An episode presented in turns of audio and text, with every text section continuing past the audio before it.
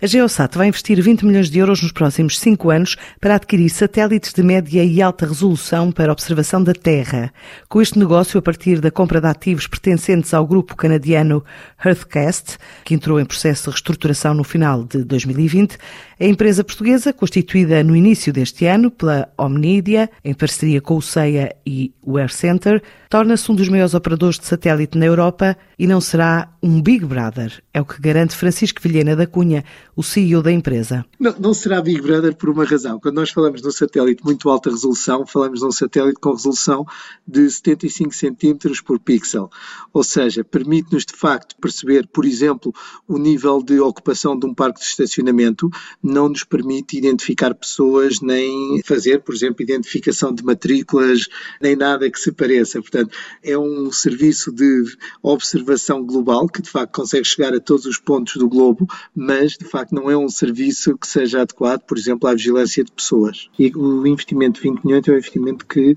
estamos a preparar há cinco anos e que está associado à aquisição dos satélites e eram satélites que faziam parte da massa falida do grupo canadiano Earthcast e os seus ativos têm vindo a ser vendidos. Parte destes ativos incluíam dois satélites, um de média resolução e um de muito alta resolução. A Geosat foi uma empresa constituída para comprar esses satélites e tomar conta da operação desses satélites. Ou seja, por operação entendemos controlar, no fundo, a órbita dos satélites, comandar os satélites e depois também processar as imagens que são geradas pelos satélites para fornecer serviços para vários mercados de observação da Terra. São satélites de, de órbita quase polar, o que significa que passam por todo o mundo, entre dois e três dias passam pelo mesmo sítio. E o que vão observar, por exemplo, a cor da vegetação, permitem-nos observar o estado de determinadas culturas, níveis de umidade,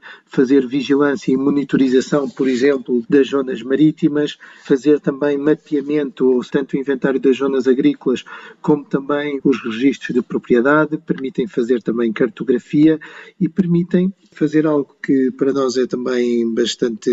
bastante interessante, que é gerar um conjunto de serviços uh, que consideramos que são de elevado valor acrescentado para mercados que atualmente não estão a consumir este tipo de imagens, ou seja, imagens de observação da Terra, que podem ser tão variados como submercados na área da agricultura, uh, operadores marítimos, área financeira e de seguros, uh, que já utilizam, algumas empresas utilizam algumas destas imagens, no entanto, entendemos que há um potencial eh, bastante maior de, uh, para, para utilizar estas imagens nestes setores. E, portanto, falamos, quando falamos no imediato, falamos neste próximo ano e também um pouco mais para além disso, a prioridade é uh, o equilíbrio das operações, criar uma estrutura operacional uh, que esteja adaptada à nova realidade de ter um, no fundo, ser, ter um novo acionista português e ter um conjunto de parcerias globais que serão novas também para a operação. A Geosat prevê retorno proporcional ao investimento de 20 milhões